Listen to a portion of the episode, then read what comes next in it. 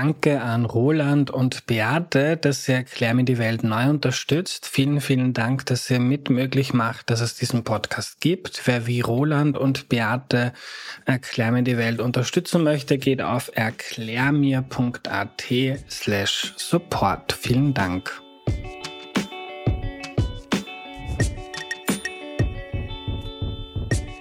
Hallo, ich bin der Andreas und das ist Erklär mir die Welt, der Podcast, mit dem du die Welt jede Woche ein bisschen besser verstehen sollst.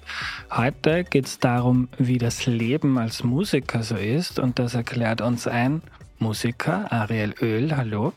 Hi Andreas. Hallo lieber Ariel, kannst du dich zu Beginn noch kurz vorstellen, bitte? Ich heiße Ariel Öl und ich spiele und singe in einer Band, die heißt so wie mein Nachname Öl. Und ich würde sagen, Öl ist eine Indie-Band, die man aber ab und zu auch im Radio hören kann. Coole Kombination. Ja. Ariel, erzähl mal, wie das bei dir losgegangen ist. Warst du mit acht schon am Herumsingen und hast geträumt, irgendwann bist du Sänger oder wie war das bei dir? Tatsächlich komme ich aus einer sehr sportlichen Familie und wurde auch sehr lange in alle möglichen Fußball- und sonstigen Vereine gesteckt und bin dann erst mit 14 beim Basketballspiel draufgekommen, als ich mir die Nase gebrochen habe, dass das eigentlich nichts für mich ist. Und habe mir dann selber das Gitarrespielen beigebracht. Also kein musikalischer Background und auch die Eltern eigentlich nichts groß dazu beigetragen, tatsächlich. Mhm. Genau. Und damals gab es noch kein YouTube, oder? Wenn ich jetzt zurückrechne. Als ich 14 war, gab es noch kein YouTube, ne? Wie hast du dir mit so einem Hast du dir so ein Buch gekauft und oder wie lernt man mhm. sich selber Gitarre spielen ohne also YouTube? Ich habe eine Gitarre von meiner Mutter bekommen mhm. und ich glaube, diese Grundmusikalität, die war vielleicht schon da und es ist, es ist eine wirklich gute Frage. Das hat mir jemand Akkorde gezeigt so und dann äh, ist das, glaube ich, so ein bisschen, wenn man dann irgendwie abends mehr Lust hat, zum Instrument zu greifen anstatt zur Playstation und das einfach ein paar Mal zu üben, dass man dann halt irgendwann, also am Anfang ist es Smoke on the Water, das kann man, das sind nur fünf Töne Mhm. Und dann irgendwann kann man ein bisschen mehr spielen. Also ich glaube, Seven Nation Army war dann das zweite Lied. Also man tastet mhm. sich so an, genau. Aber tatsächlich sehr autodidakt. Ja. Das heißt, ich kann bis heute auch keine Noten lesen, was, was, mhm. genau. Aber ich glaube, das ist heutzutage sind die Leute stolz drauf. Und so ist das ja sehr cool. Aha. Und wie ist das dann weitergegangen? Hat das Spaß gemacht? Bist besser geworden? Tatsächlich könnte man jetzt so eine schöne Geschichte erzählen und dann bin ich Musiker geworden. Ganz und gar nicht. Ich habe es mir eigentlich gar nicht, also ich hatte dann eine Band in der Schule, die Schulband. Wir haben auf, auf Schulgottesdiensten gespielt, wie man das in der Schule halt so macht. In, in Salzburg war das. Und nach der Schule habe ich aber dann mich dafür entschieden, Design zu studieren. Also ich bin eigentlich gelernter Grafiker und habe das dann auch eigentlich zehn Jahre gemacht. Also bis ich Ende 20 war, war die Musik so, ja, ich habe dann in einer Coverband gespielt zum Beispiel und so sehr hobbymäßig. Mhm. Und es ist dann eigentlich mit Ende 20 mehr passiert, dass ich Musiker geworden bin. Genau. Wie passiert sowas? Bei mir ist es passiert, weil mein Sohn auf die Welt gekommen ist. Da war ich 29 oder 30 Grad und irgendwie, ich war dann schon lange in einer Werbeagentur und ja, dann hat man halt irgendwie viele Ideen in der Werbeagentur und das ist irgendwie auch spannend, aber man macht das halt für, ja, für kommerzielle Kunden und das fand ich irgendwann, hat mich das irgendwie bedrückt und dann sitzt man halt irgendwie auch die meiste Zeit einfach vor dem Computer, so wie das in vielen Berufen so ist. Und ich fand das irgendwie schön, aber irgendwie habe ich mir gedacht, gibt es nicht eine Möglichkeit, meine Kreativität vielleicht ein bisschen für mich sinnstiftender äh, rauszubringen. Und ich hatte dann so ein, ein, ein halbes Jahr so eine Elternzeit. Da gibt es ja diese Modelle jetzt, wo, wo, wo, die Eltern sich das teilen. Mhm. Und in dieser Elternzeit habe ich eigentlich dann, ähm, also ein bisschen vorher schon, aber in dieser Zeit habe ich dann vor allem das erste Album von Öl geschrieben, das heißt Über Nacht. Und ist dann rausgekommen, eineinhalb Jahre später, genau. Mhm. Aber wie funktioniert das dann? Also wie, wo war der Entschluss? Das ist jetzt nicht mehr nur ein bisschen herumgeklimper, sondern da mache ich ein Album draus. Da gehört ja dann noch einiges dazu. Da gehört oder? ganz viel dazu. Ja. Also, für, also in diesem Prozess fängt es meistens an, dass man Lieder schreibt. Und ich habe mir ja wohl über die, über die Jahre beigebracht, irgendwie Demos aufzunehmen und habe dann damals den, den Gründungsbandkollegen von Öl, den hörte, den habe ich einmal auf einem Konzert gesehen in Wien, in einem, in einem, so einem kleinen Kellerlokal und habe ihn Bass spielen gesehen und habe gefragt, ob er mit mir diese Lieder irgendwie zu gescheiten Demos machen will. Und dann hatte er die Idee, noch einen Produzenten dazu zu holen, den Marco Klebauer. Ja, das, der hat damals bei der Band Leia gespielt, die kennt man in Österreich auch ein bisschen. Und so ist es dann eigentlich dazu gekommen, dass, dass sich das verselbstständigt hat. Also der Hört hat gesagt, hey, produzieren wir das doch gescheit, das sind eigentlich schöne Lieder. Und der Produzent, der Marco, hat dann eigentlich gesagt, hey, ich bin beim Label, soll ich es denen mal vorschlagen? Und so verselbstständigen sich die Dinge. Und bei mir war es dann so, dass wie unser zweiter Song bei so einem österreichischen Indie-Label rausgekommen ist, dass dann Herbert Grönemeyer von dieser Musik Wind bekommen hat. Das war ein großer Zufall, aber mhm. das hat dann dazu geführt, eigentlich, dass ich jetzt sehr professionell Musik mache. Also ich glaube, das sind einige Zufälle, die da reinspielen und das gar nicht so linear steuerbar mhm. ist oft. Und das ist aber in der Musik, glaube ich, oft so, dass Leute jahrelang teilweise Musik machen und dieser Moment, wo es dann plötzlich funktioniert, der ist nicht 100% planbar. Der passiert manchmal oder er passiert nicht, ja. Und was hat Grönemeyer dann getan oder so, was dir geholfen hat? Also Herbert Grönemeyer hat uns erstens angeboten, zu seinem Label zu kommen. Das ist äh, ein deutsch, deutsches Label und das hat mir sehr viel geholfen. Das ist ein tolles Label.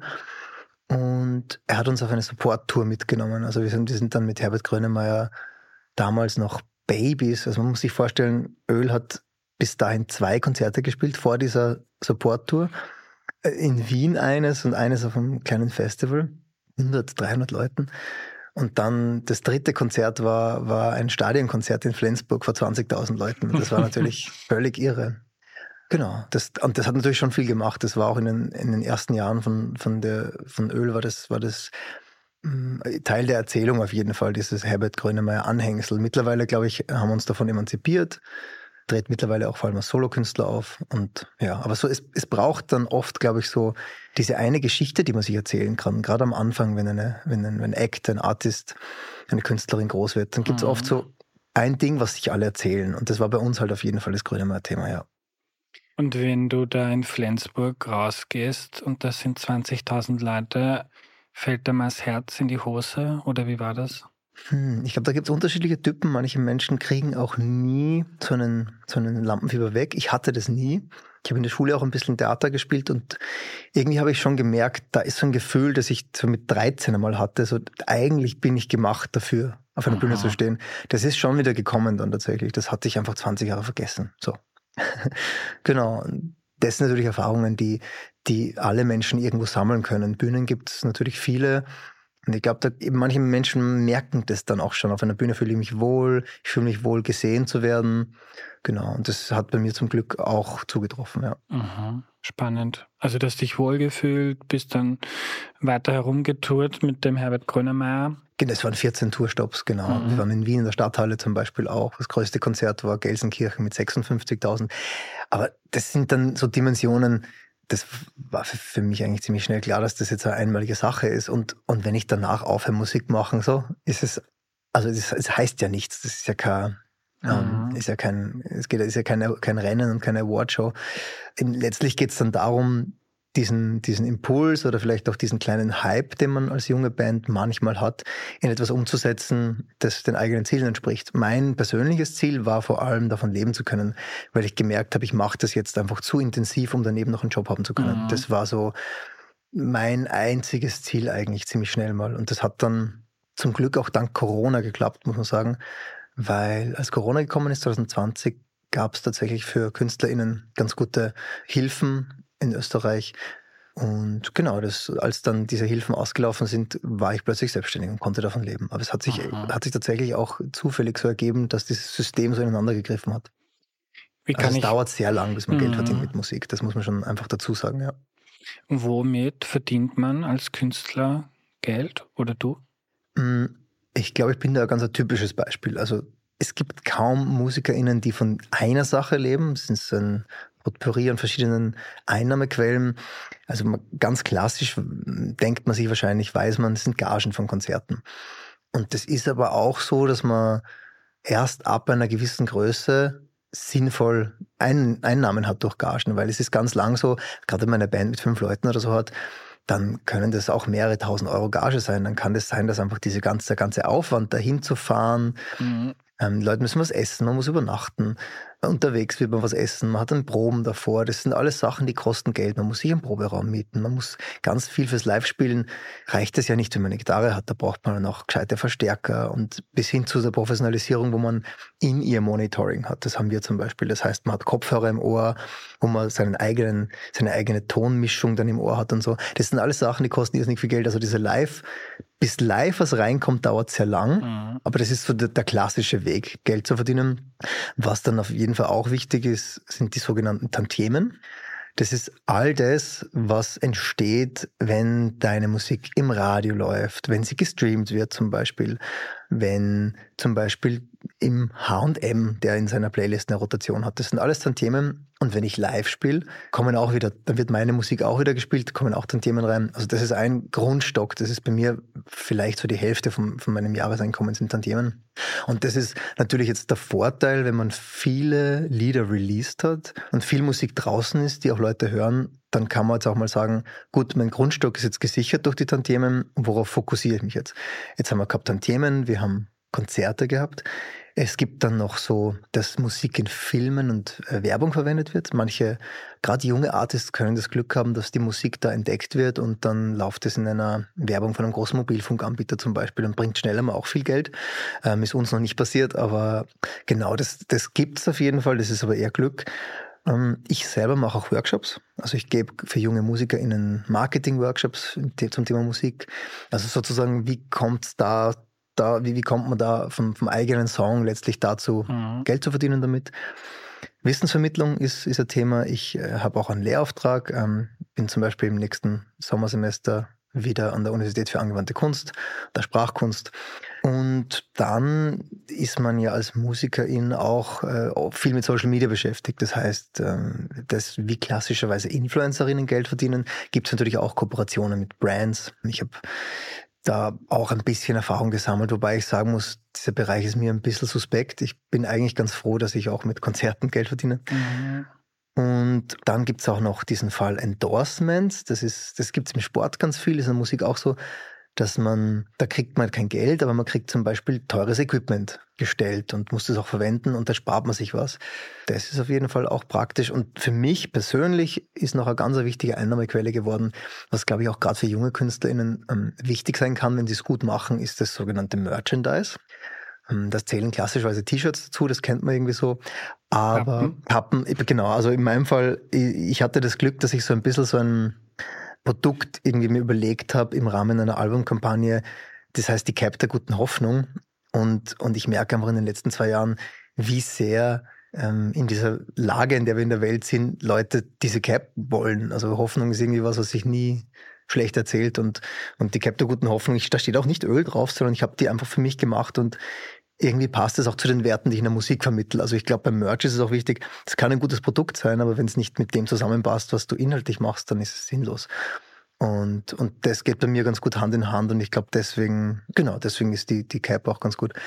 Das ist halt, bei Öl geht es auch viel um Sprache. Also in meiner Musik äh, mache ich viel, viel über Sprache, baue ich sehr interessante Sätze teilweise und ich glaube, deswegen ist auch was für mich klar, wenn ich Merchandise mache, muss der auch über Text funktionieren. Also die Cap der guten Hoffnung. Ich habe eine Geldtasche, wo es ist nur Geld draufsteht, ein Zitat aus einem Lied. Ich habe eine Tasche, da steht drauf, Hoffnung tragen, ja bitte. Ja, und so, so Geschichten. Aber das, ich glaube, da muss jede Band auch so ein bisschen ihren eigenen Weg finden dann, was für Merch zu ihnen passt, mhm. ja.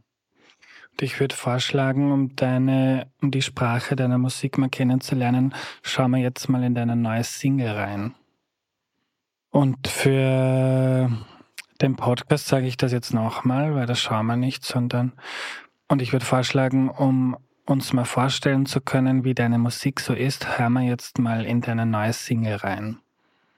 Passt. Ariel, was haben wir da jetzt gesehen? Das war ein Video zu Die Arbeit des Frühlings, zu dem Song, ja. Und in dem Song geht es ein bisschen darum, so an die Wende zum Guten zu glauben und wenn quasi das Jahr sich dann manchmal den dunklen Tagen nähert oder, oder wenn es dunkle Phasen gibt, so ein bisschen zu wissen, es kommt der Frühling und es wird auch wieder mal heller. Und ich glaube, das ist so eine Botschaft, die, die ich ganz gern vermittle. Mhm. Ariel, wir haben uns am Dienstag kennengelernt bei einer Veranstaltung. Heute ist Donnerstag, wenn wir aufnehmen. Und du hast damals gesagt, also damals, du hast am Dienstag gesagt, ja, am Freitag habe ich die Abgabe für die Single, die neue. Wer ist da quasi dein Chef, der dir sagt, am Freitag musst du das abgeben? Das ist ein interessantes Verhältnis mit, mit Chefin und Chef. Ich habe äh, tatsächlich natürlich keinen Chefin oder Chef, das bin ich, bin selbstständig. Aber ich arbeite mit ganz vielen Menschen zusammen. Also wenn man Musik macht, dann ist es schwierig, alles selbst zu machen und deswegen gibt es eben da ein Musiklabel. Mhm. Und die helfen mir, meine Musik rauszubringen. Also was die machen, die schauen, dass das dass das auch ankommt bei den Leuten. Die, die haben Kontakte mit dem Vertrieb, der das dann in die Läden bringt. Also man kann meine Platten auch beim Mediamarkt kaufen, wenn man das will, oder in Plattenläden. Die schauen, der Vertrieb schaut, dass das auf die Plattformen, die Streaming-Plattformen mhm. kommt. Und das Label tut aber noch ganz viel anderes. Das kümmert sich darum, dass das Radio, Promo passiert, dass die Zeitungen davon Bescheid wissen und so weiter. Und das finanziert natürlich das ganze Projekt auch. Und, und damit, weil es ja sozusagen ein Geben und ein Nehmen ist und die ganz viel für mich tun, ähm, halte ich mich auch an äh, Vereinbarungen und unter anderem, wenn wir eine Deadline haben und sagen, da muss etwas ins Master gehen. Das Master ist das, wenn ein, ein Song fertig gemischt ist, dann geht er nochmal ins Master. Das ist äh, ein eigener Prozess, wo der Song nochmal radiotauglich gemacht wird durch gewisse Frequenzen, die dann angepasst werden. Ja. Und das ist meistens so die Deadline für die MusikerInnen, dass der Mix ins Master geht. Also wenn man das einmal hört, dann nicht wundern, das, ist, das sind diese komischen mhm. Wörter. Ja. Und ist das das, was so deinen Alltag strukturiert, dass du ab und zu so Deadlines hast für Lieder, dann hast du Konzerttermine, Workshops? Ich würde sagen, den Alltag strukturiert es weniger, sondern eher so ein ganzes Jahr. Mhm. Also das mhm. läuft sehr stark in Phasen ab, diese ganzen ähm, Musikprozesse. Da gibt es auf jeden Fall diese Arbeit zu Hause. Das ist für mich, glaube ich, die größte Zeit. Da schreibe ich Musik. Ich produziere auch selber Musik am Laptop. Also ganz viel von dem, was ich mache, ist tatsächlich nicht im Studio produziert, sondern zu Hause mit MIDI-Instrumenten. Also jeder kennt so diese kleinen Keyboards, die man ansteckt und dann kann man eigentlich jedes Instrument drauf am Computer spielen. Ich habe natürlich Gitarre und Bass zu Hause, auch ein bisschen Schlagzeug. Aber im Endeffekt entsteht so das meiste am Computer zu Hause und ohne großen technischen Rundherum. Und was passiert zu Hause noch? Genau, also in der ersten Phase schreibt man die Musik und, und bringt das irgendwie so weit, dass man jetzt sagt, so, und jetzt geht man ins Studio. Das heißt, in der zweiten Phase geht man dann eigentlich ins Studio. Da gibt's gibt's unterschiedliche Formen, aber das meistens sind richtige Tonstudios. Da sind dann mehrere Instrumente, da ist dann ein Mischpult, da wird es dann, da tut man das gescheit aufnehmen und dann abmischen und ladet MusikerInnen ein, die man mag, die dann vielleicht noch Bass spielen oder zum Beispiel äh, eine Freundin von mir, die Sophie, die singt dann oft die Überstimmen oder die Anna. Also ich habe einfach Freundinnen und Freunde, die dann immer so ihren Teil beitragen, wenn es dann ins Studio, in die mhm. Studioarbeit geht. Und wenn diese Musik dann gemischt ist und gemastert ist und abgegeben ist sozusagen für den Vertrieb, dann dauert das aber Wochen und dann kommt man in die Phase, dass man eigentlich einen Release plant. Und das ist eine ganz interessante Phase, weil da man redet in der Musik auch von Kampagnen, also bei einzelnen Songs, aber auch bei ganzen Alben. Das ist wie in der Werbung, da sagt man, da haben wir eine Albumkampagne mhm. und da haben wir, wie viele Singles haben wir? Das haben wir drei Singles. Machen wir dazu Musikvideos? Ja, nein. Was ist das Budget dafür? Gibt es spezielle Social Media Aktionen, die wir machen dazu? Also es hat alles seine Schwerpunkte und die Kampagnenphase ist mitunter, glaube ich, die anstrengendste, weil man wirklich von einem Termin zum nächsten läuft. Man geht dann eben Musikvideos drehen ist wahnsinnig anstrengend. Ähm, und Blöde Frage, was bringen Musikvideos? Musikvideos bringen vor allem das, dass der Erstkontakt von Menschen mit der Musik über eine visuelle Ebene stattfinden kann. Das heißt, wenn ich irgendwo einen Song höre im Radio oder der kommt mal unter, dann ist es eigentlich typischerweise so, dass ich auch in Zeiten, wo ich der Musikkonsum hauptsächlich auf diesen reinen Streaming-Plattformen äh, stattfindet, trotzdem auf YouTube und schau mir das mal an. Wie schaut die Person aus? Was, gibt, was für ein mhm. Vibe gibt man die? Und spätestens, wenn es, jetzt kommen wir dann in die nächste Phase, wenn die, quasi die Musik veröffentlicht ist, spätestens, wenn es dann in die Konzertphase geht, und da ist jetzt ein, ein, eine Band, die ich interessant finde in meiner Stadt, dann schaue ich wahrscheinlich auf YouTube mal, ist das was, was mich auch von, von dem Look und Feel anspricht, jetzt abgesehen von der Musik? Wie ist, mhm. wie ist die Experience? Und, und was ja auch üblich ist, dass viele Bands heutzutage nicht nur Musikvideos machen, sondern man macht Live-Sessions um sozusagen auch schon dieses Gefühl rüberzubringen von einem Konzert. Das heißt, es ist eigentlich ein Bogen, der dann im Konzert mündet und typischerweise, wenn man ein Album gemacht hat, ist es kein Konzert, sondern eine Tour. Mhm. Also dann spielt man eine Tour. Wir zum Beispiel spielen in Österreich, Deutschland, Schweiz. Wir haben jetzt zum Beispiel noch eine kleine Schweiz- und Italien-Tour Ende des Monats anstehend. Ja. Und äh, diesen Herbst zum Beispiel gehen wir dann wieder auf große Österreich-Deutschland-Tour. Wir nennen das auch die Tour der guten Hoffnung. Das ist so das Branding, was wir gerade wieder durchziehen. Auch in Verbindung mit der Cap, weil die gut funktioniert. Und so geht das alles Hand in Hand. Das ist eigentlich eine Erzählung, aus der man versucht, alles rauszumachen. Mhm. Das merkt man ja auch bei großen Artists wie Harry Styles oder Taylor Swift. Das sind ja diese ganz großen Artists, die sind sehr stark gebrandet. Das ist eine sehr starke Erzählung, die sich vom Erstkontakt auf YouTube mit, mit denen vielleicht bis hin zu, wie schaut das im Geschäft aus, wenn ich eine Platte in die Hand nehme, dann was kriege ich damit bis hin zu das Konzert? Das ist ein Gefühl im besten Fall, was sich durchzieht. Und das ist im Grunde, ja, knallhartes Branding, Marketing und, und ja, also daher kommt es mir auch gelegen, dass ich aus der Werbung komme, weil mir das einfach auch Spaß macht, so Geschichten zu erzählen letztlich. Emotionale mhm. Geschichten zu erzählen. Ja. Aber wenn ich mir dein, dein Jahr vorstelle, dann gibt es ruhigere Phasen, wo du zu Hause sitzt. Es gibt nie ruhige Phasen, okay. weil die Phasen, diese zu Hause sitzen Phasen mhm. sind ja, da kommt, da, da, da lauern schon die Deadlines eigentlich. Das mhm. heißt, das sind mitunter die stressigsten. Ich zum mhm. Beispiel genieße es sehr, zu Hause zu sein. Ich mag diese Ruhe, ich bin gern, ich habe auch einen Sohn eben und ich mag gern diese Einteilung, wie das alles in, in, meinem, in meinem Ablauf. Aber das auf Tour sein zum Beispiel hat da ganz andere Vorteile, weil da ist schon alles geplant. Also wir haben einen Tourmanager, ich, ich weiß jeden Tag, um welche Uhrzeit Abfahrt ist. Das ist ein bisschen wie Schule. Es gibt alles, der ganze Tag ist durchgeplant, vom Frühstück, Mittagessen, mhm. wo ist Joggen gehen noch drinnen, in welchem Hotel gibt es einen Swimmingpool, den wir noch nutzen können, bis zum Soundcheck. Also das ist so durchorganisiert, dass, ich, dass man eigentlich diesen Stress nicht mehr spürt. Das ist vielleicht sogar die intensivste Zeit des Touren, aber es ist alles fremd, es ist organisiert, man lässt sich einfach nur gleiten. Und, mhm. und, und, und diesen Mix, den finde ich auch gerade so spannend am, am Musiker sein, weil es eigentlich keine Öde ist, sondern es ist wirklich immer Abwechslung. Ja. Mhm. Aber auch dann in den Phasen, wo jetzt kein Album oder keine Single erscheint, gerade wo du viel präsent sein musst. Also der, auch diese Phasen sind relativ durchgetaktet mit nächste Single in drei Monaten, deshalb jetzt. Eigentlich ist es schon so, dass, dass man das nach der Single vor der Single ist. Und es gibt auch, wenn, wenn du wirklich mitspielen willst in diesem Game, in diesem, weil es, so wie bei Social Media, du musst so und so oft ein Video veröffentlichen, musst so oft, so oft äh, ein Reel oder ein TikTok hochladen, damit der Algorithmus gefüttert ist.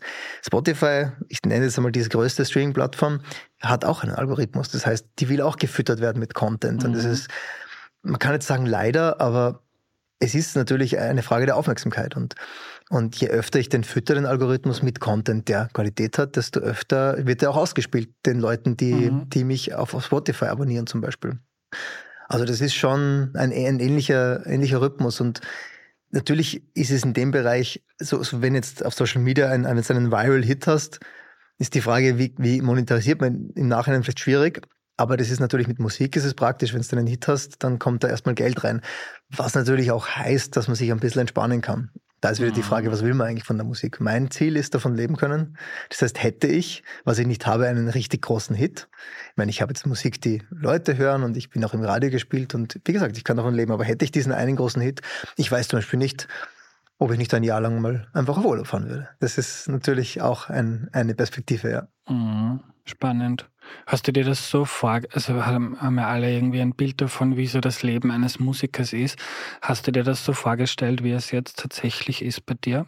Tatsächlich, was ich unterschätzt habe persönlich, ist mit einer Art von Öffentlichkeit umzugehen.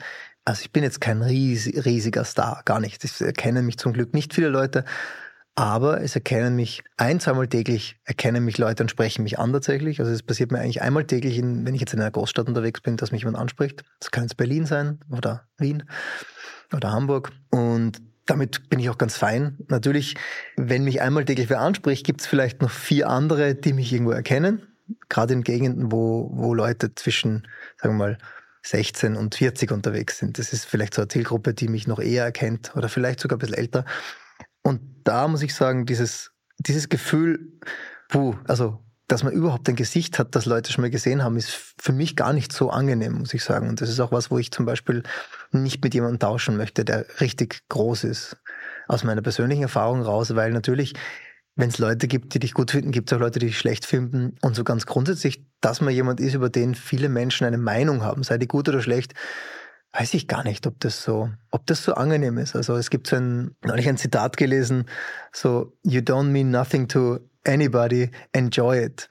Also das hat, das mhm. resoniert irgendwie mit mir und ich kann auch nicht genau sagen, warum. Ja. Aber ich habe es mir auf jeden Fall, ich glaube, den Arbeitsalltag habe ich mir so vorgestellt und damit komme ich gut zurecht. Manchmal denke ich mal, ist es notwendig, dass ich mein Gesicht in die Kamera halte, gerade auf Social Media. Das ist eine Frage, die ich mir manchmal stelle. Ja. Und was ist so genau das Gefühl, das das bei dir auslöst, wenn du weißt, vermutlich irgendwo, wenn du jetzt durch Wien spazierst, irgendwer erkennt dich? Ähm, ist es dann, macht das was mit dir? Machst du Dinge nicht, die du vielleicht sonst machen würdest? Also bohrst du nicht in der Nase oder? Nein, es führt eigentlich zu was anderem. Ich bin halt sehr oft mit meinem Sohn unterwegs. Und das ist halt eine Persönlichkeit, die ich auf Social Media nicht, die nicht stattfindet. Also zum Beispiel Familie ah. ist bei mir Social Media. Ich rede da drüber, ich schreibe da vielleicht drüber, aber meine Familie hat auf Social Media einfach nichts verloren. Also das ist mein Gefühl. Und ich merke zum Beispiel, dass, dass es eine sehr, ich fühle mich ein bisschen entblößt oder intim, wenn ich mit meinem Sohn unterwegs bin, weil es ist einfach Zärtlichkeit, die man austauscht. Es ist, er weint dann, weil er irgendwie nichts gegessen hat oder so. Er ist jetzt noch nicht so, er ist fünf Jahre alt. Und da, da merke ich auch, dass ich ein bisschen aus so einer öffentlichen Person sofort raus muss in eine Privatperson, in eine richtige Privatperson. Und das, wie gesagt, das ist in meinem Fall ist es harmlos, aber, aber ich denke mir, wäre ich jetzt jemand, wäre ich größer, wäre es mir nicht recht, glaube ich. Und, und da merke ich, also das Nasenbohren ist weniger das Problem als dieses Gefühl von, ich möchte eigentlich in meinen intimsten Momenten mit meinem Sohn, der sich gerade vielleicht dieser, er hat neulich seine Pokémon-Karten verloren zum Beispiel am Weg, als wir zum Flohmarkt waren.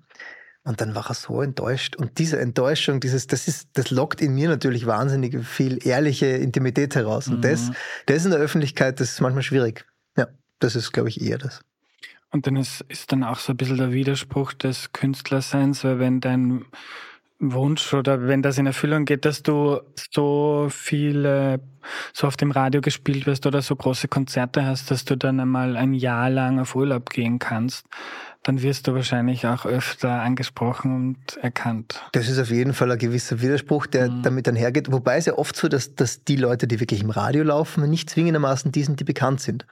Also da gibt es das klassische mhm. Radiophänomen, da gibt es ganz viele Songs, die laufen von Leuten, die du überhaupt nicht erkennen würdest, weil sie mehr oder weniger handwerklich sehr saubere, radiotaugliche Musik machen, die aber vielleicht sich weniger über eine Künstlerpersönlichkeit transportiert. Das heißt, das widerspricht sich, glaube ich, nicht zwingend. Ich glaube, es ist, es ist ein, also das ist ein wahnsinniges Privileg zu sagen, oh, ich wäre gern Unbekannter. Also es gibt, glaube ich, größ, größere Probleme, die man haben kann. Und ich ja. merke natürlich schon in den Workshops, die ich mache mit, mit, mit, mit Artists, die, die, sagen wir mal, noch keine Tour spielen können zum Beispiel und, und wenn sie spielen, in ihrer Heimatstadt spielen, dass da oft die Frage kommt, boah, ich, ich wünsche mir das aber auch und ich, ich sehe das auch, aber ich, ich, ich gebe dann schon manchmal den Tipp mit, also ich, für mich in meinen Workshops geht es ganz viel auch rauszufinden, so mit den Persönlichkeiten, die da sitzen, was oft wirklich spannende Menschen sind. So, was macht ihr in einem Alltag? Wovon lebt ihr jetzt? Was, wie, wie gestaltet sich das, was ihr macht? Und macht ihr das gern? Und dann ist die Antwort, die ich geben kann, nicht immer, ja, du musst es nur hart genug wollen oder hart genug probieren und dann erlebst du deinen Traum, sondern ist die Antwort oft so, hey, ist das, wie ist die Perspektive eigentlich, diesen Job, den du machst, den du echt gern machst, wie ist das, den zu machen und sagen, hey, Musik bleibt ein Hobby von mir und, und die Ziele vielleicht anzupassen. Also es, auch in einem, in einem Hobbyprojekt kann man mal eine coole Support-Show spielen. Auch in einem Hobbyprojekt kann man Fans erreichen, kann man, also kann man, kann man sehr schöne Momente haben. Aber sobald es halt ins Professionell wird, wird's Business. Und, und das Business ist, das Musikbusiness ist genauso hart wie jedes Business. Da geht's knallhart. Am Ende des Tages geht's um Zahlen und geht's darum, dass Menschen ja, leben wollen und Geld machen wollen. Mhm. Und insofern merke ich, merke ich schon, dass, dass das auf jeden Fall ein Learning ist. So, hey, wenn ihr, wenn ihr, wenn ihr Musik machen wollt, ist das, ist das nicht, es ist nicht minderwertig, nur weil es ein Hobby ist. Ja. Ich habe dich heuer ja schon live gesehen am Akustik Lakeside in Kärnten. Darum habe ich mich auch gefreut, wie du mich angesprochen hast am Dienstag. Ich kannte nämlich tatsächlich deine Musik, aber nicht dein Gesicht. Schön. aber mich würde das total interessieren, wenn du da jetzt zum Beispiel am Lakeside bist. Ist das dann für dich so ein professioneller Gig, wo du danach deine Sachen packst und wieder nach Hause fährst? Mhm. Oder ist das auch nett und man verbringt dort Zeit, trifft vielleicht andere Künstler? Gleichzeitig gibt es viele betrunkene Menschen, die dich cool finden und das ist wahrscheinlich auch kann auch nervig sein. Wie schaut das so ein Abend bei dir aus, wenn du da auftrittst? Das ist eine sehr spannende Frage. Tatsächlich ist es ein Job, wo ich also streng genommen ist es ein Job, da bin ich vorbereitet da, und nachher packe ich meine Sachen zusammen und fahre nach Hause. Aber so einfach ist es nicht. Das, zum Beispiel ist für mich in jedem Konzert ein ganz, ganz wichtiger Berührungspunkt, damit sich das nicht so leer anfühlt. Auch so eine Bühnenerfahrung kann leer sein. Du gehst drauf, wirst applaudiert und dann gehst runter. Das fühlt sich nicht gut an. Also ich habe mal gehört, Leute, die einen Oscar gewinnen haben, die Hälfte davon geht heim und geht weinen, weil sie es nicht verarbeiten kann. Das heißt, für mich ist eigentlich schon ein ganz wichtiger Punkt, dass ich nachher mit Leuten sozusagen rein, rein physikalisch auf Augenhöhe komme, weil die Bühne ist einfach wesentlich höher. Mhm. Das heißt, es gibt auch bei jedem Festival, es gibt bei jedem unserer Konzerte einen Merchstand. Ich verkaufe dort nicht, weil das wäre zu stressig. Ich habe dann Leute aus der Band oder Leute, einfach Friends, die mir helfen zu verkaufen, die verkaufen, aber ich stehe dann immer dort, eigentlich jedes Mal und quatsch einfach mit Leuten, weil ich merke, nach so einem Konzert sind Leute voller Emotionen und, und gerade bei unserer Musik kriege ich schon das Feedback, dass das sehr viele Leute berührt und dann diesen Anknüpfungspunkt zu haben und, und das auch abzuholen. Also einerseits persönlich das mitzukriegen, hey, Feedback einzuholen, hey, wie hat dir das gefallen? Was hat dir besonders gut gefallen? Was kann ich beim nächsten Mal vielleicht nochmal verstärken? Welches Lied, vielleicht hat dir das Lied gefallen, was ich eigentlich schon lange rausnehmen wollte. Aber auf der anderen Seite gebe ich natürlich auch das her, dass ich, dass die Leute diesen, dieses, dieses äh, mit mir einen Kontakt kriegen, den ich auch sehr genieße.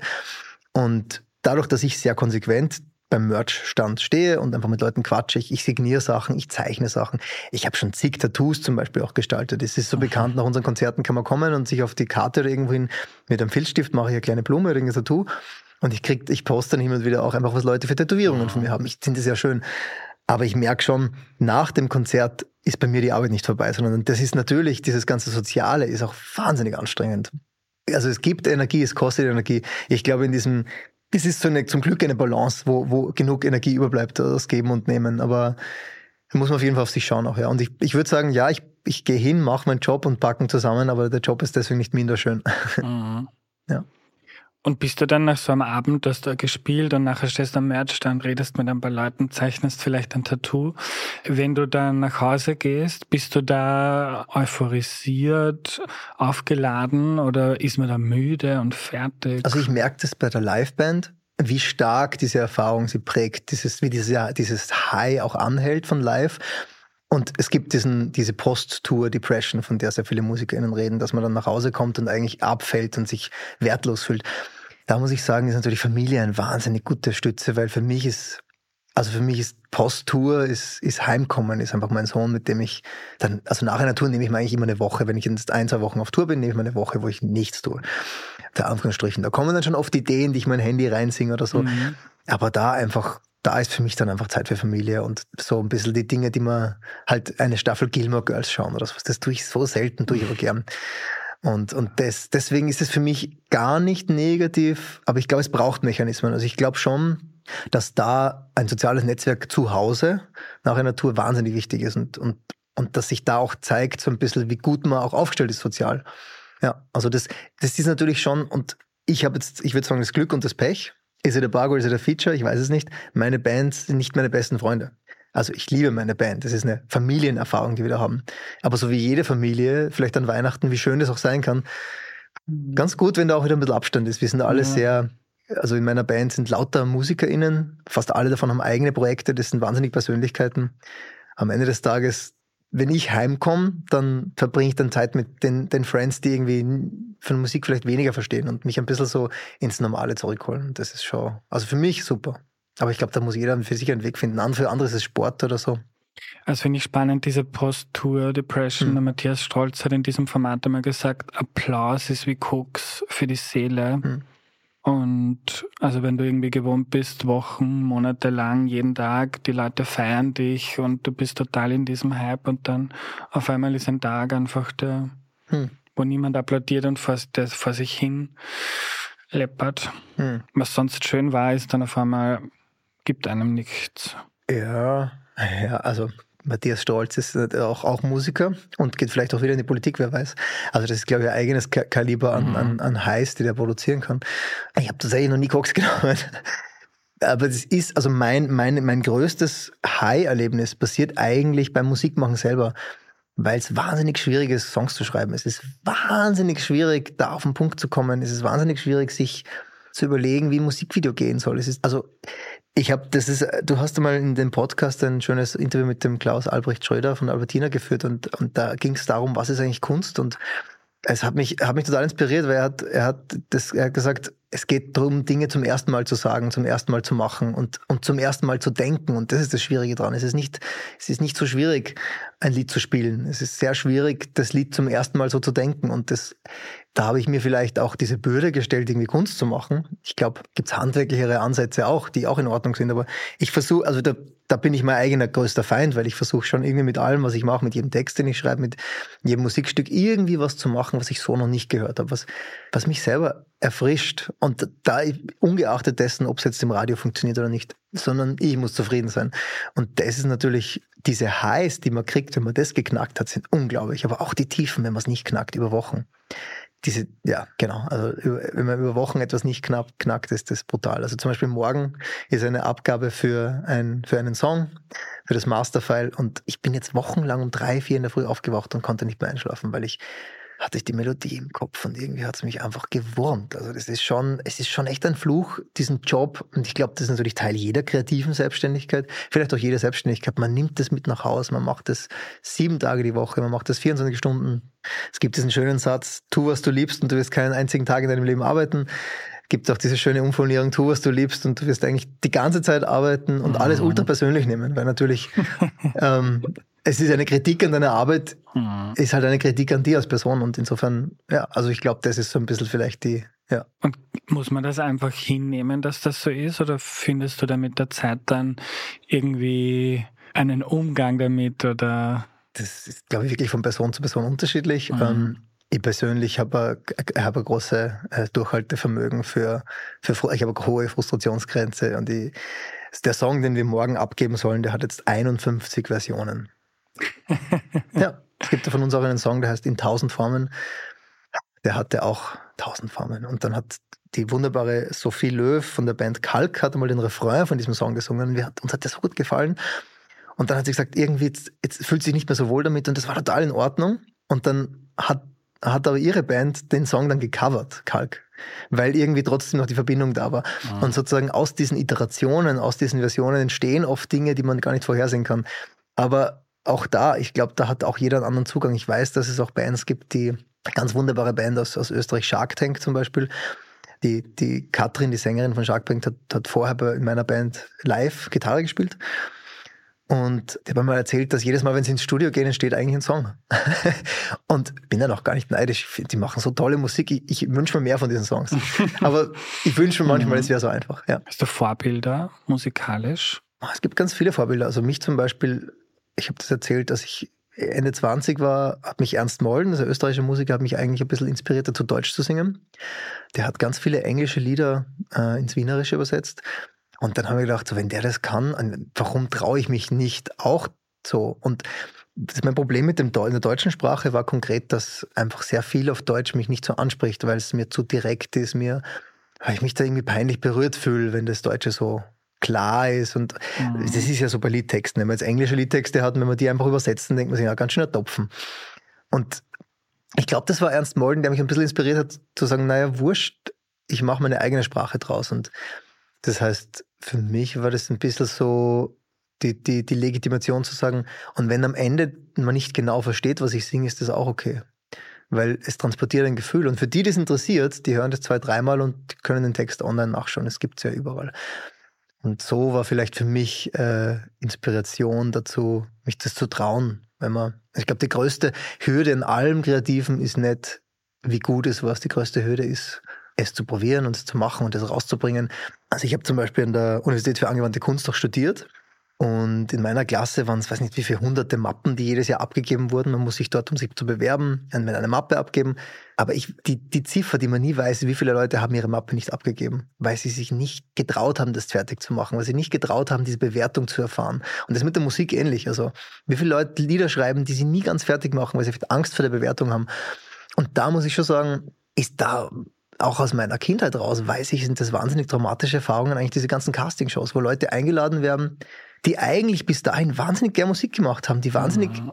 die sich da hinstellen und die ihr Leben, denen alle sagen, mach, du bist der mit der schönen Stimme oder so. Und dann kommt die Jury und macht sich lächerlich. Und diese Erfahrung eigentlich, so dieses, diese, diese, diese, diese, dieser Rahmen von Bewertung für Talent, Können, Kreativität ist wahnsinnig schädlich. Und da weiß ich auch nicht so ganz, wie sich das, wie sich das übersetzt. Und da deswegen halte ich auch von diesen ganzen Castingshows nichts, weil was ist es am Ende? Am Ende des Tages sind wir, sind wir ein bisschen schlauere Affen, die jetzt aus einem Balzritual raus irgendeine Kunst erfunden haben oder so. Keine Ahnung. Aber das ist nichts. Es singt niemand schöner als wer anderer, sondern irgendwie, wenn es ein Gefühl auslöst, dann ist es das. Wie ist das bei dir, wenn eine neue Single rauskommt oder ein Album? Wie macht dich das sehr nervös, weil du sehr gespannt bist, was die Leute sagen? Macht es viele Klicks? Geht es auf Social Media ab? Oder wie, was passiert da? Also es kommt eigentlich jede, jedes Album, jedes Single mit ein bisschen Social Media Vorbereitung. Je mehr, desto besser. Es ist auch so, dass die Algorithmen wirklich wissen, wenn du, wenn du zwei Wochen lang jeden Tag Werbung machst oder einfach aktiv bist.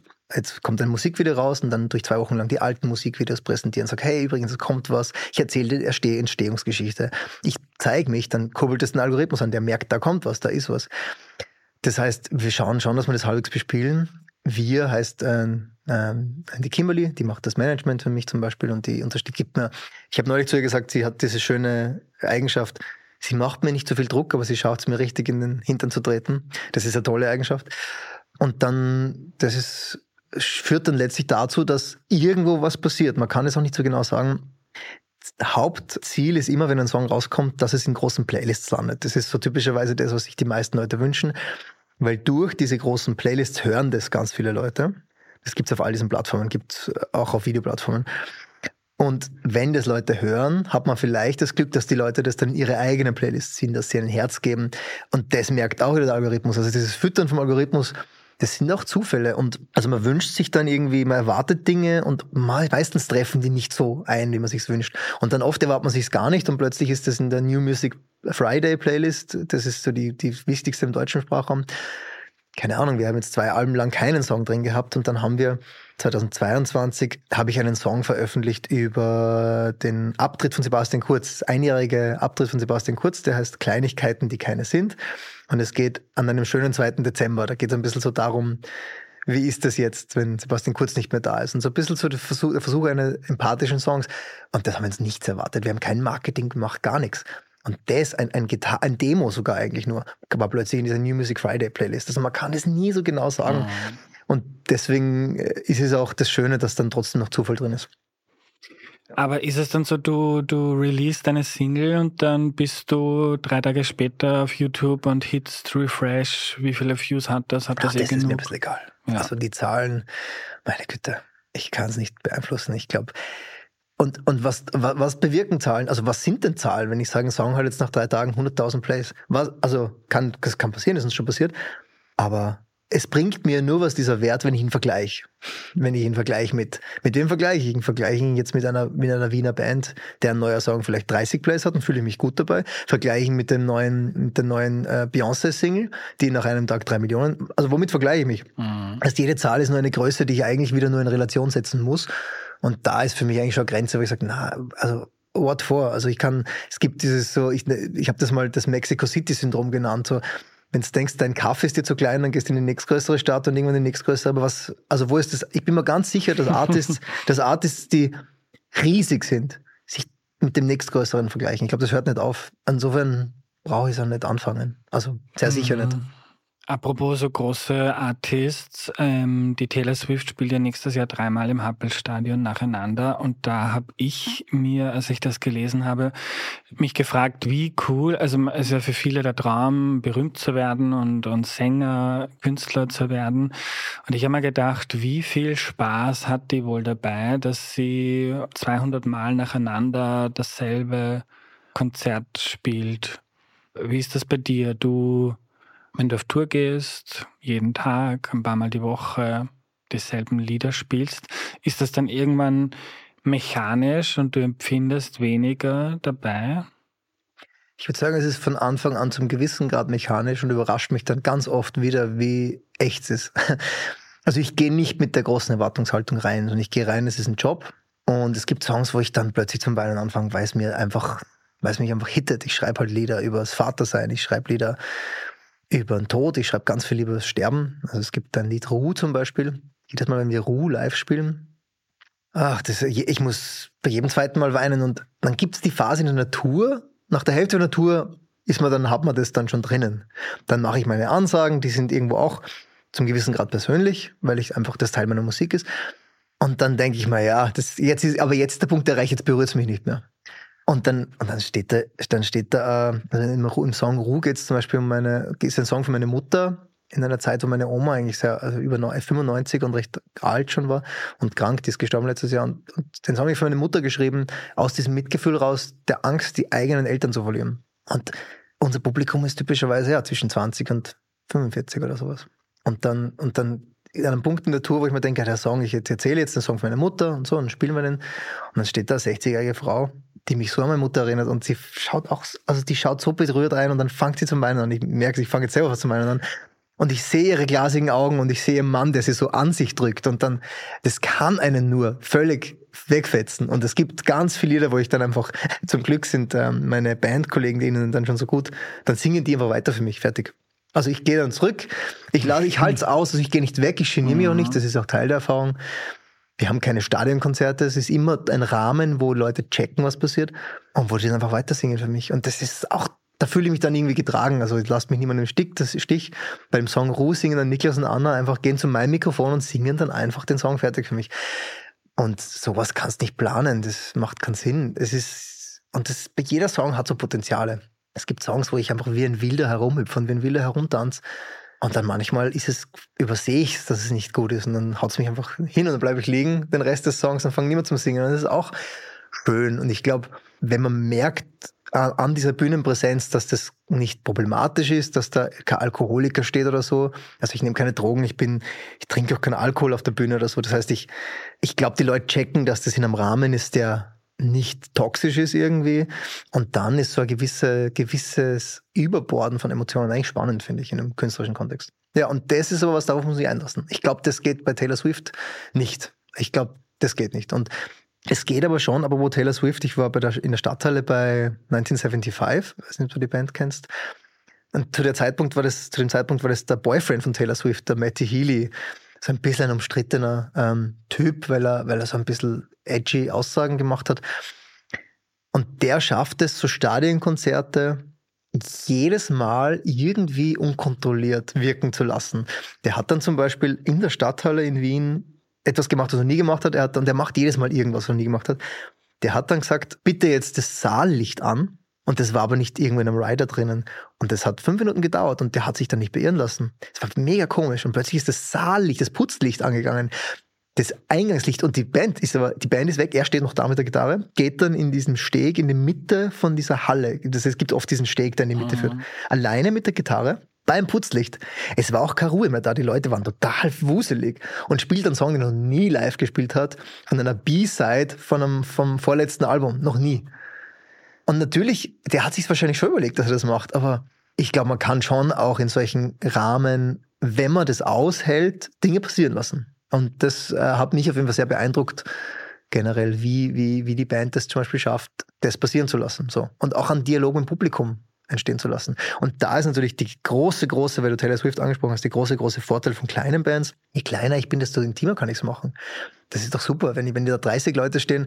Also die 30 Leute, wenn ich denen einen Teil aus meinem Leben erzähle, dann sind die aber ruhig. Dann, also 30 Leute fangen nicht zum Quatschen an. Die, die schauen, sind alle dabei und das ist, die haben vielleicht die Erfahrung ihres Lebens. Und ich inklusive. Also, ja, meine 30 Leute haben wir noch nie gespielt tatsächlich, aber jetzt mal vom Verhältnis her, wenn einfach, ja, das finde ich, finde ich nicht, nicht unbedingt immer Schwäche. Es erinnert mich an meine beste Erfahrung bei einer kleinen Buchpräsentationstour. Einmal im Burgenland, vier Leute sind gekommen. Jetzt hast du mir gedacht, scheiße, was machen wir? Und das war die beste, die ich je hatte. Ja. Oh. Vier Leute, ja. Aber es war dann keine Präsentation. Genau, die haben, die hat das interessiert. Ich habe mich dann runtergesetzt zu, dir, zu denen und habe einfach geredet. Braucht auch kein Mikrofon mehr. Nein. aber das ist ja auch das Tolle, wenn man diese, mhm. diese Wand brechen kann irgendwie. Und für manche Leute ist das natürlich das Allergrößte. Also wir gehen auch mal ins Publikum oder sowas mit der Gitarre. Weil wir machen ja elektronische Musik, wir können tanzen dazu, wir haben auch akustische Elemente. Also ich würde sagen, wir haben ein gesamtes Spektrum an Dynamik in unserer Musik. Aber wenn dann einfach mit der Gitarre ins Publikum gehen und dann alle ruhig sind, ist auch toll. Aber ich habe jetzt selber nochmal über meine Frage nachgedacht, so mit der Taylor Swift, dann wird es nicht irgendwann Routine oder Mechanik. Und das ist sowas, was ich mal total mitnehme aus dem Gespräch von dir. Also natürlich hat das eine andere Kreativität und man hat Möglichkeiten, sich auszudrücken, die man in anderen Jobs nicht hat. Kann man aber nicht in einem Job machen, kann man ja auch anders machen. Aber das prinzipiell, dass das einfach auch ein Job ist, der gewisse Abläufe, Strukturen, Prozesse hat, wo es auch um Zahlen geht, wo es um Termine geht, wo man gewisse Dinge macht, weil man die halt jetzt im Kalender stehen hat. Ja, und das vielleicht so ein bisschen das Klischee des Künstlers oder des Musikers, das ich da in meiner Frage drinnen hatte, so quasi muss jeder Abend muss ein Ausdruck deiner ganzen emotionalen Welt in dir sein und die muss jetzt nach außen kommen und das Erlebnis und wenn nicht, dann ist es ja hm. nur Routine. Darüber da habe ich gerade nachgedacht, weil du das so interessant erzählt hast hm. heute. Was ich dich zum Schluss noch fragen möchte, wenn du, du hast schon ein bisschen geredet, wie du dir das vorstellst in der Zukunft. Aber was ist so dein Wunsch? Wie soll es weitergehen bei dir? Im Februar habe ich äh, am Theaterpremiere, da fange ich an, auf, äh, auf der Bühne Musik zu machen. Da gibt es ein, eine Saison lang im, am Landestheater Linz das Stück Tom auf dem Land, da stehe ich auf der Bühne. Da mache ich auf der Bühne Musik. Ähm, ich habe den Lehrauftrag an der Angewandten. Das beginnt Anfang März wieder, die, das Semester. Und ich, für mich soll es, glaube ich, so weitergehen wie bisher, insofern, als das ähm, dass sich dass die Abwechslung gibt und dass sich diese Bühnen öffnen, seien es jetzt äh, ja, seien es Podcast, Tische oder sonstige Dinge. Ich glaube, diese Abwechslung ist was, was ich sehr schätze und das würde ich mir weiterhin wünschen. Und wenn ich weiterhin davon leben kann, dann bin ich wahnsinnig dankbar dafür. Und wenn irgendwann nicht mehr, dann mache ich einen anderen Job. Ich, äh, wie viele Leute machen den Job, den sie sich nicht herbeigeträumt haben und führen auch ein gutes Leben? Ich sehe da keinen Widerspruch. Mhm. Lieber Ariel, danke für deine Zeit. Danke, Andreas.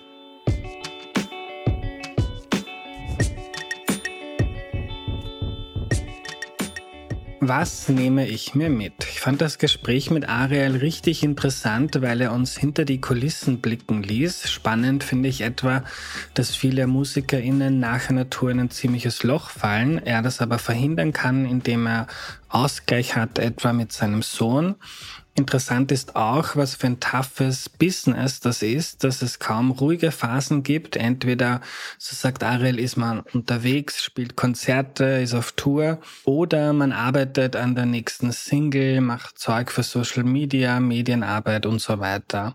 Ariel ist nicht nur ein toller Musiker, sondern auch ein schlauer Geschäftsmann. Er kümmert sich um Merch, macht Workshops für junge MusikerInnen unterrichtet, was es eben alles braucht, wenn man selbstständig sein möchte und, wie Ariel meinte, von der Musik leben möchte. Wenn du die heutige Folge mochtest, dann hör mal in Folge 203 rein. Da erklärt Ina Regen, wie sie Songs schreibt und in Folge 237 erklärt Hannes Schürz Spotify und das Musikbiss. Unser Angebot bei Erklär mir die Welt ist, ihr versteht die Welt mit wenig Aufwand besser. Wenn euch das hilft, dann unterstützt den Podcast bitte auf erklärmir.at slash support. Schaut auch gerne mal in unserem Merch-Shop vorbei. Dort gibt's T-Shirts, Pullis, Jutebeutel oder Hefall für Erklär mir die Welt-Fans.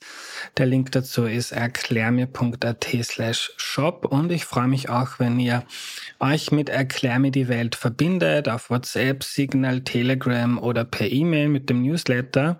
Wenn ihr das möchtet, dann geht auf erklärmir.at slash news. Wir melden uns dann, wenn neue Folgen erscheinen, aber auch mit Aufrufen zu Fragen, Gewinnspiele, Events und alle Tipps von mir, Bücher, Filme, Serien und etc. erhält ihr dann eben per WhatsApp, Signal und Co. Außerdem haben wir einen Discord-Channel zum Connecten untereinander und bauen auch gerade einen YouTube-Channel auf Kurze Ausschnitte der Videos gibt es dann auch immer auf TikTok, Instagram oder auf YouTube Shorts und wir sind auch auf Facebook. Dort gibt es neuerdings auch die Kurzvideos. Also, wo auch immer du bist, du kannst dich mit Erklär mir die Welt verbinden und mehr über unsere Arbeit und Inhalte erfahren. Danke an Sidonie Sagmeister, an Missing Link, Audio Funnel und DoMotion und wir hören uns nächste Woche am Dienstag. Da kommt dann eine Folge über Geld. Wo kommt das her und was ist das überhaupt? Sehr, sehr spannend. Bis dahin eine gute Zeit, euer Andreas.